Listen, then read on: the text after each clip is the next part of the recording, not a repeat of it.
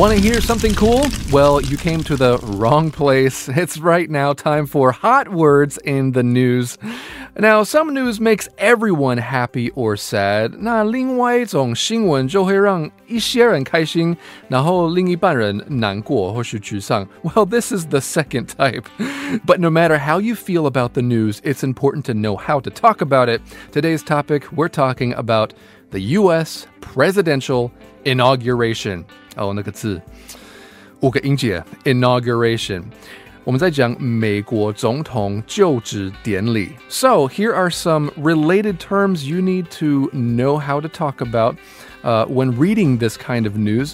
And one is the phrase swear in. This is a phrasal verb. Swear in 就是使某个人宣誓就职. Okay, now there's a related noun phrase as well, and that is oath of office. 它就是就职宣誓. All right, very related, right? To swear someone in, and then there's the oath of office. Uh, who does that? That is the Chief Justice, 就是首席法官. Okay, so here's the news. Listen for these words. On January 20th, Joseph R. Biden Jr. was sworn in as the 46th President of the United States at the presidential inauguration.